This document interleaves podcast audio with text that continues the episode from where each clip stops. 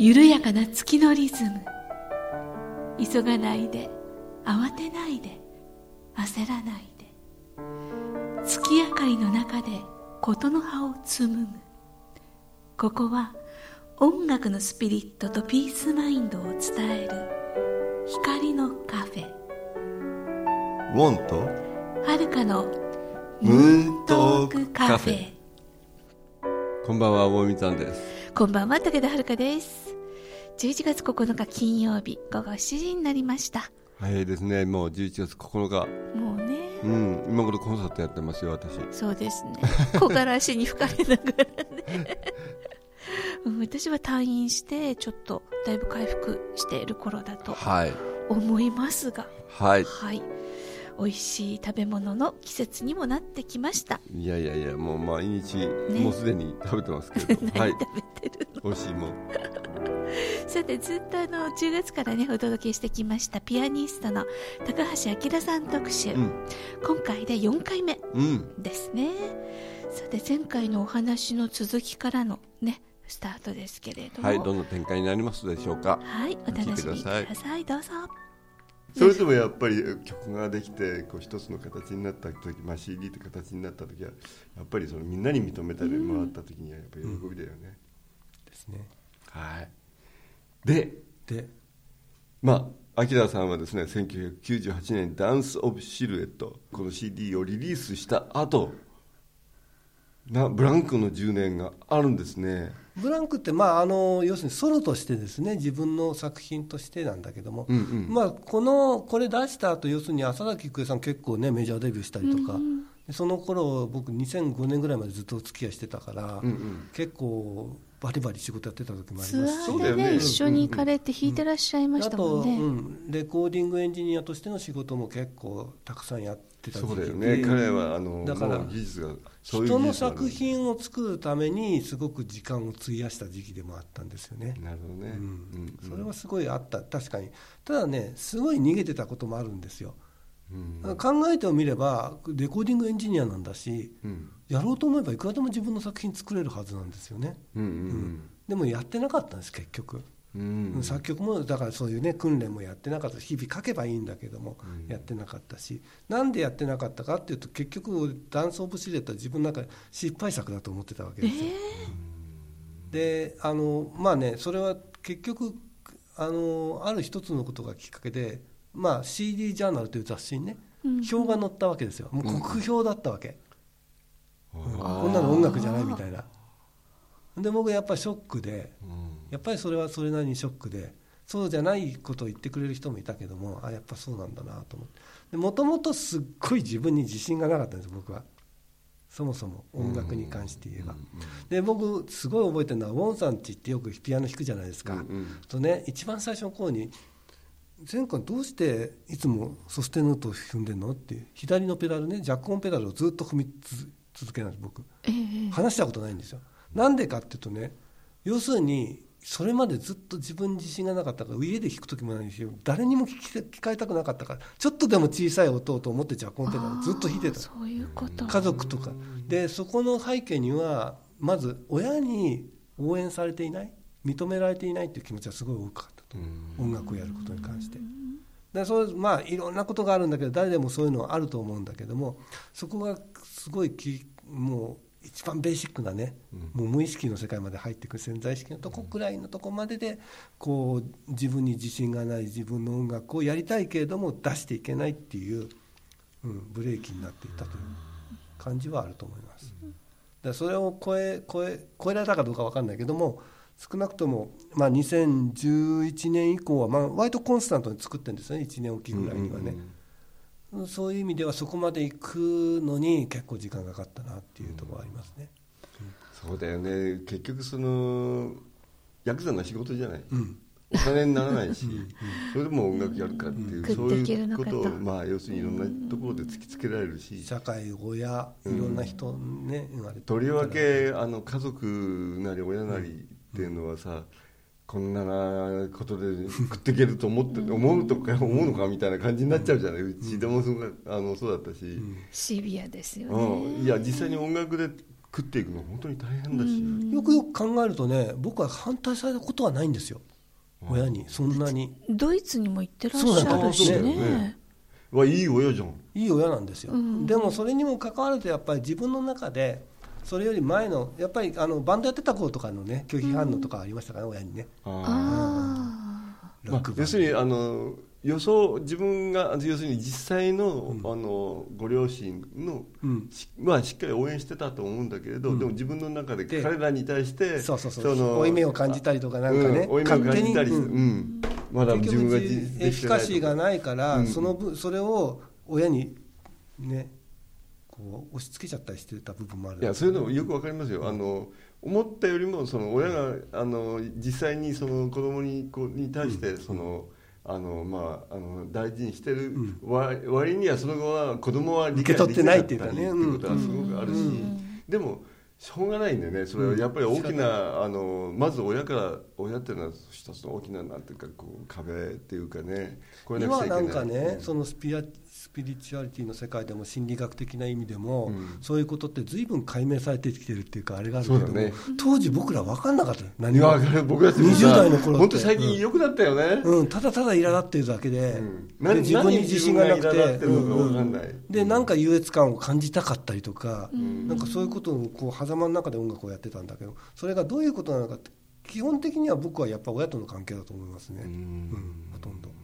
それだけではないんだけども。うん始まりは、一番大きいことですよね、本当にかだから家族の応援ってどれだけ大事かっていうことだとは思うんだけどね、あのまずあの理解あのできないじゃない？音楽なんてさ。親がさ、あの本当にだからそういう中であの僕もさ自分がさあの 90, うん90年に40歳の時に僕音楽活動する時に自分の音楽をカセットに入れて、ええ。カセットテープも今の時代なくなっちゃったけど カセットテープに自分の演奏を入れて親とかさ、あの奥さんとか子供にま渡してさ、彼らが応援してくれないと自分がこの先に進めないと僕も思ったもん。うん。うん。男の人ってそうなんですかね。は？は？今の男の人って。男の人なんですか？女の人はそうでもないですか？あんまりなんかこう女性の場合は例えば結婚っていう選択肢が出てきたりとか子供を産むとかっていう人生の選択肢が出てくるから、その天職であったりとか才能があったりしてもその道を全うできるとは限らないんですよ。で私はまあ幸い芸歴ほぼほぼ40年ですけれども、私より実力のある才能のある人がいっぱい辞めてってなんか残ってるみたいなところがあってで親も女の子だからまあいいかみたいな甘いとあころがそういうのもありますよね。ちょっとあるんですよね。僕はやっぱり父親からあの実際にあの受けあの受け取ってたものもあるし課題にこう受け受け取ってたっていうかねあれしたのもあると思うけどもやっぱり男はちゃんとした仕事について自立しなきゃいけないっていうようなね考え方っていうか。そういうあののプレッシャーっていうか、うんプレッシャーはずっと。あの圧力あるよ、うん。まあ、見えない圧力がね、うん。女性に比べると当時僕らは強かったんだろうなとは思いますね。じゃあご自身を受け入れるってすっごい大変だったってことですよね。そうですね。大変なものにしちゃってたんですよね結局ね。あの前さん、あ明さんは長男なの？そうです、あ僕も長男なんだよに、ね。男一人でさ、うん、男一人でね。あそれは親の期待をねちょっとしょっちゃいますね。はい、今でも背負ってますけどね。そうかそういうものを振り払ってでもやっぱり自分の生きる道は音楽だっていうふうにまあ音楽しかないっていうかまあしょうがないでしょうね。うん、あきらさんの話を伺っているともうもうもうやめようって言ってね、離れてもまたいつかちゃんと戻っ音楽の道になんだかんだ言って離れても戻ってきてらっしゃる。まあ、だから彼にはさ、うん。その音楽ってものをやる上でそのこの世の中にこう音楽を届けていくためにはそのいろんなプロセスがあるんだけれど、ええ。そのプロセスの全体的なその技技量を持ってるわけよ。要するに演奏だけできればいい,、いいってものでもない作曲だけできればいいってものでもないやっぱり録音とかそれをプロデュースプロデュース力が自己プロデュース力がないとねああそうですね。結局それはできないんだよね、でそうだから彼はそのまああのその後、まあダンス・オブ・シルエットと CD の後たくさんプロデュースあの、えー、浅崎さんのプロデュースだけじゃなくてさまざまなあの歌い手さんやアーティストのプロデュースをししつつ自分の CD も今ここで紹介してくだあの彼自身があのリリースした CD は、まあ、10タイトルぐらいだと思うんだけれどそれプラス他のタイトルだけで何タイトルぐらいやったの？かかったし。人とやったものですか、うんうんどのぐらい20タイトルとか30タイトルぐらいじゃないかな、うん、そのぐらい。30タイ20タイトルすごい。30タイトルっていうとさあのこの、まあ、25年ぐらいの間でね年間日本から3本作ってたってことだもんね。あそうですね。忙しいですよね、うんだからその、うん。さっき言ってた10年間っていうのはねえーっと月にこうなんていうかな何枚かずつ CD をあの請け負ってましたよね、うん。うんなんかすごい時だと4枚ぐらい同時進行でやってた、まあ、録音だけのもあればなんかね、あのプロデュースとか演奏も関わるっていうのもあればってやっぱりすごい多かったことは多かった。でもやっていく中で実績ができてキャリアができてそれでも自分に自信がない。うん。でそのじゃあ自信が生まれた？うん。自信を持てたっていうのは何かきっかけがあったんですか？ないですね。ない、うん結局は積み重ね以外に何もなくて、実は今気づいてみたら、うん。自信ができたわけじゃないんですよね、うん。うん。でもちょっとずつ積み重ねはあってそのエフィカシーっていうか自分への自信っていう信頼度とかそういうものは高まってきてるとは思う、うんでもよくよく考えてみればこれは認識力の問題で、うん。ダンス・オブ・シルエットにだって自信を持つことはできるんですよ、あそうですね、うん。うん。あの年齢であれあれを誇りに持ってねこうどんどん積極的に売り込んでやることもできたはずなんですよ、うん単純に自分に対して信頼がない自分に対して自信がないっていうだけの問題だからそれは今でも変わんないって言えば変わんないですね。ここで悩んでる方ってすごい多いんじゃないかな、いやもう本当に根拠なく自信がない、根根拠なく自信がある、根拠だからがないからさ。あのどうせねどっちも根拠ないんだから根拠なく自信持った方がいいんですよね、うんうん。でもほら恐れがあるじゃんこの自分のさっきのさ、はい。あのまあ、ダンス・オブ・シルエットを酷評する人がいたりとか。あの本当に自分の今の演奏がさちゃんと受け止められてるから。これも根拠なき恐れですよね。根拠なきよそれ、うん。これ大きいよね。大きいですよね。見えないもんと戦うっていうのは本当にエネルギー使いますよね、要するにじ自分の演奏を受け入れてくれるのかどうか、で自分自身もその録音したものを後で聞いてそれを自分で受け入れるかどうかっていうのもあるしね、もうそれは本当本当にねきついよね。ウォンさんは僕よりセルフジャッジが強いですからね。セルフジャッジ、んうん。でそんなことはないんだけど。いやいやいや。いや甘いんだってあんなに取り直せるんだもん。俺できないもんそんその前に諦めちゃってもういいやこれでって言ってたっしょ僕は。俺自宅で録音するようになったのは、やっぱりそのスタジオで録音して自分のいあのいたたどり着きたいところにたたどり着けるとは思えなかったわけよ、で、まあ、自宅で録音するように自宅スタジオを作ってさ録音するようになったんだけどさ泥沼。だってさ何テイクでも取れるわけ100テイク200テイク。童謡1とか2あたりはね童すごか謡1だよったですよね童謡1あたりはね僕はね。なんか1000テイクぐらいいって もう何がいいんだか分かんなくなっちゃいますそうそう分かんなくなるんで。俺あの頃一回ウォンさんと喧嘩したの覚えてます？覚えてない。てかウォンさんに怒られたの。え？もう君は来なくていいみたいな電話がかかってきて、俺そんなそんなひどいこと言うの？すごいピリピリしてたと思う。やっぱり。あそう、うん。一回ありましたよ。全然覚えてない。もう全然、えーどどんなことで怒られた？こんな こんな言うんだよね。俺時々ね、雷落とすタイプ。うんうんうん。っていうかやっぱりああのこう張り詰めてたとは思います、あのベーゼン買って最初の頃ですよね。もう本当に自分を突き詰めて突き詰めて録音して張り詰めてやってたと。いや僕ね結構まああの時々雷落とすタイプなんだよ、うん。あのすごい親しい人に突然怒り出すあら怖い。気をつけよう。ん気をつけよう。大体音楽にかかる。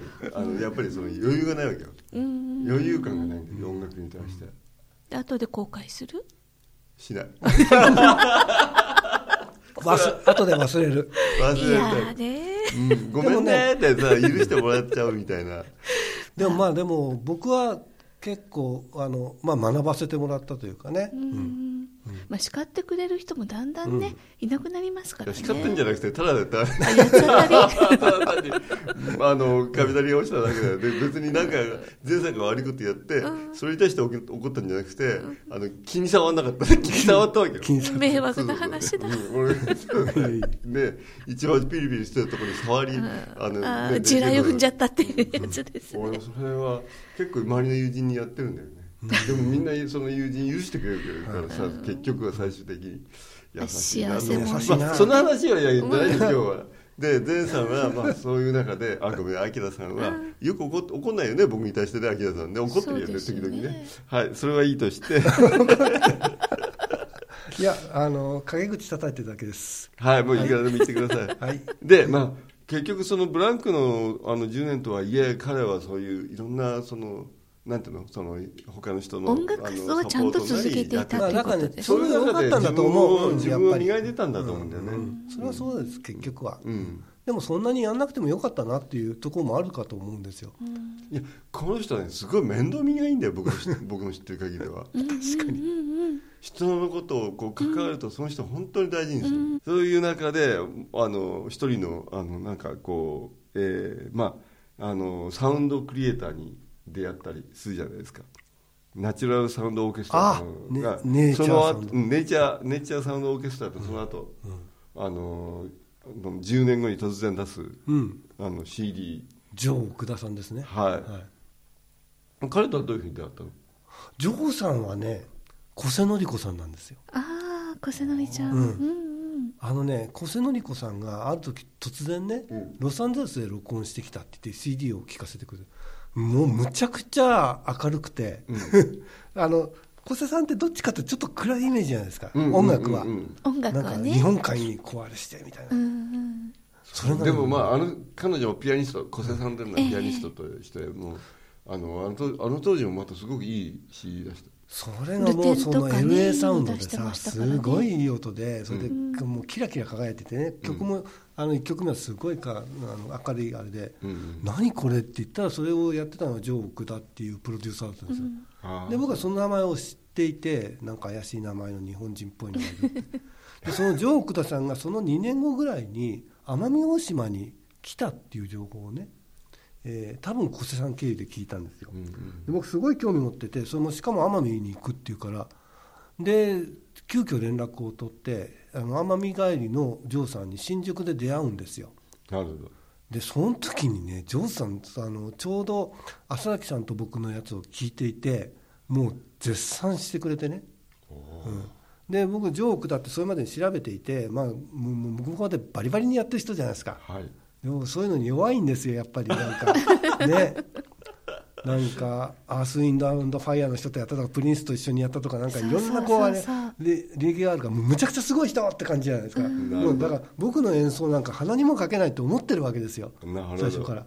それが絶賛してくれたからすっごいびっくりして。うん。彼はねすごい目利きなんだよみ目利きじゃないなって耳利きなんだよ。耳利き？うん。だからいやいまだに分かんないんだけどね。あの半分嘘なんじゃないかなと思ってるんだけどね。そのジョー奥田さんと実はと、あのもう長い付き合い実は僕ともあの、ね付き合いがあるんだけど。もこの番組にも来ていただきましたもんね。はいここに来ましたよね、はい。で彼がですねこの12月にねイベントをやり、そうなんだよね。うん新月の歌姫祭りっていうのをやるんですよ、歌姫祭りですね、うんじゃあちょっと歌姫祭り。ジョーさんもガールフレンドに囲まれて。ね。あのー地まあ球ラジオワンナイトライブ。そうです。えーまあ、12月の7日ですけれど代官山晴れたら空に種まいてという。豆豆ままいてね 晴れたら空に豆まいてどどっちにしろ分かんはい、うん。という場所でですねあのーなんていうのかな。地球ラジオって彼がずっとやっているあのーなんていうんだっけ。やっていた。やっていた。今もでも彼はあの決して終わったわけじゃないので。あ終わったわけじゃないんだ、うん、あのラジオ番組は彼ずっとやってた。インターネットインターネット系のねラジオの番組でね。ずっとやって僕も、いやまあ前さんや、まあ、いろんなアーティストが参加してあのあのですごいさ311の直後ぐらいにすごいこう自然を流し続けてみんなを癒したりとかして素晴らしい活動をしている、えー、ハワイ在住の、えー、ジョー・奥田さんがイベントやろうよっていうことになって12月の7日に代官山晴れたら空に豆まいてっていうところで行こう行こう、えー、なんとあのガールフレンドたち彼のガールフレンドたちをたくさん集めて、まあ、歌姫祭りというんです、ね、そうですね。なぜかあの歌姫じゃないあの僕たち2人と、えー、峰志君あのギターの峰志君と、ボンさんとアキラさんと峰志君も一緒に出られる。はい、はい、それとあの高砂淳二さんという自然写真家これも素晴らしいです、ね、映像が入るんですね、はい。で旅行作家さんこれの人僕は初めてなんですけど山下マヌーさんという方と、うんうん、そして歌姫が12345人ちょっと紹介してくれますかね、うん、はいあの恵子さん。恵子さんはこれ青アクアさんって言ってた方かな？うん、うん、そうですよね。からおけいさんはあの小笠原の雇用を歌う、えー、方で。から宮宮原真紀子ちゃんは小笠原沖縄の人のあと、えー、牧上原ちゃんはあのハワイアンの方ですね。でこれねよくよく考えてみればみんな島唄ですね。島唄。ね面白いね。なんかシャーマンみたいな、うん、ね雰囲気ですよね、うん、素敵。それとチュラママ。チュラマナはねえっ、ー、と、うん、マキちゃんとマキマキちゃんの 二人のデュオです。うん、うん、はいどんなあの歌い手さんたちがあの集まって、えー、どんなイベントになるか今からとても楽しみなんです、うん、はい、そのジョー奥田さんと、えー、CD をリリースして、えー、それがな、えー、ネイチャーサウンドオーケストラですね。そう2008年。うん、うん。ああそっかあきらさんの、うん、えー、ソロアルバム僕もソロじゃないんですけどもねこれね、ね、要するに。ただまあ割と自分があのなんていうのかなコアメンバーなのであのはい。あこれはあのサクソ者にあの元チェッカーズの藤井直之さんと3人で組まれた、うん、はい、はい、その数その、えー、まあ、えー、の NSO、うん、おというグループで活動をしつつ次はインフィニティライトというインフィニットライトはい。出してその後広島被爆ピアノ。そう。これも CD 化されたんだ。CD 化されましたね、うん、えー、これはですね広島、まあ、皆さんよくご存知の、まあ、とても激しい悲惨なあの原爆というものをが落とされたその中にそのピアノもも当然こう被爆するわけだけれどその被爆したあのピアノを再生して、えー、まあなんていうかこうあの時を忘れない。音が出るようにして。うん、あの時の体験を忘れないためにこう、みんなでこういろんなピアニストに弾いてもらって、うん、ね、でそれを、まあ、彼、えー、前さん明さんが弾いて CD 化した。そ,、ね、それが2011年ね、うん、ちょうどその向こうでそういうことをやってる矢川さんって長実と知り合ってで彼の工房に4台被爆ピアノがあるっていうんでそこに行ってバッと録音して、うん、でその録音した曲っていうのはその場で湧いたイメージえっとそれその時はね自分のオリジナルとクラシックとなんか童謡みたいなのをそれぞれこういくつかグループ化して。じゃあの聞いても、うん、あこの曲知ってるっていうのが入ってるアルバムなんですね、はいその後ですね「祈り」というサウンドトラックをこれ、リリースするんですけど、これはどなんか映画映画があったんです、ね、そうですね、これ、2011年、ちょうど震災が来た次の週かなんかに、白鳥哲監督という、まあ、映画監督が、まあ、その前の年からあのこう進行はあったんですけれども、新しい映画を作るから音楽をやってほしいってい。う話で、僕、もう本当忘れもしないんだけども、あの震災直後ってほら計画停電とかで東京むちゃくちゃ暗かったじゃないですか、あの都心に出てってもうあのスタバとかもね並んでる人もいないんですよね。暗い中で、うん、5人ぐらいしかお客さんいなくてそこで打ち合わせしてっていうのを覚えてますけど。でそれが、まあ、2012年に、まあ、完成してその時にあのその担当した音楽のえー、コンピレーション的な、まあ、これねサントラ版と言ってるけれどもちょっとサントラとは意味付けが違うんですけどね、まあ、ただ、えー、祈りで使われた音楽とそれのために書いた音楽で仏になったの結構あるんで、なるほど。ボツになったけどいい音楽ってあるから、そっちをあ捨ててしまうにはもったいない、意外と映画の中ってねそのこうジングル的であったり、うん。どうでもいい音楽ってあるじゃないですか、うんうん。あななあんまりない方もいる。あるじゃないですかって言ってるけど、まあまあいいとして。はい。別にサントラに入れなくてもいいやっていうのもあったから。そうだよね。うん。わかる。それの CD の中の「祈り」という曲をこれちょっとあのやっぱりタイトルもね。メインタイトルですね、うん。はいはい。これ皆さんに聞いてもらいたいと思うんですよね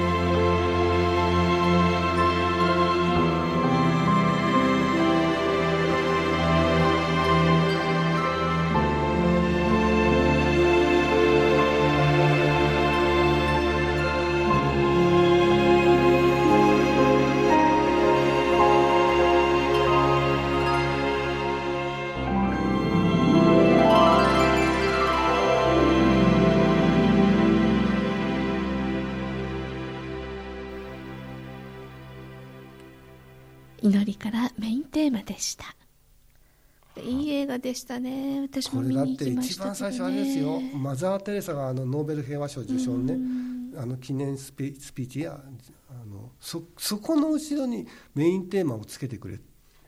おお 書けないじゃないですかそんな音楽なんてね。ここれない方がいいですよって言ったんだけど。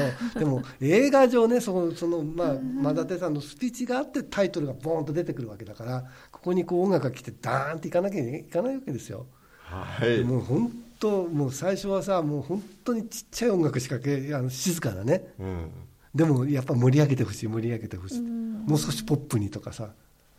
もう本当に、うん、まあそある意苦しみましたね味そのあの映画監督からのオーダーをどう受けるかっていうね、僕もよくわかりますよ、それはい。まあそういう意味ではね、あのそのさっきの過去の10年じゃないんだけども映像作品に音楽をつけるって仕事はものすごいたくさんやったんですよ、うーん。ショートなものは、うんうんでそこの中で磨かれてる技術っていうのはあって、もうあのフレーム単位ぐらいでね何何何秒、あの1秒に20何フレームとかあるんですけども、30フレームとか。そのそのぐらいのタイミングできちっと音楽をつけるみたいなことがすごい得意になってたんで、コンピューターでできるから、うんうん。だからそういう意味では、ね、あの映画に尺を合わせて何か作るとかねそういうのはあのある意味得意になってましたよね、んうんうんやりやすくなってたのは確かですね。はい聞いていただきました、祈り、村上和夫先生のねね。あの DNA をオンにするというね、だから、まあ、スポットが当たってずっとそれで祈りっていうのは科学的に見てもというね、はい。あとネタバレになっちゃいますから ぜひねね。見てない方はご覧いただきたい映画ですね、で哲監督とご一緒にお仕事をされて今度その2年後うん。ですね。またアルバム出ますね。はい。はい。これはバッハへの道のりという。うん、はい。誰ですかこんなこと考えたの。実はこれはね僕があの前さんにねぜひねばあのバッハ CD 化しようよってあの声をかけたのね、ということでこの辺でお別れになはいりま、ますた次回に続きます。はい、細かくねこう刻んでますけれどもはい。楽しんでいただけたらと思います、えー次回は11月16日金曜日午後7時からの予定です。お相手はウォーミンさんと武田遥でした。ままたたね おっさうん。目開けて、ん、うん、起きてこの番組への皆様からのご意見ご感想もお待ちしております。宛先はポッドキャストの添付テキストの記載にある宛先にお寄せください。ウォンとはるかのムーントークカフェ。この番組はサンドウェアブルームーンの提供でお送りしました。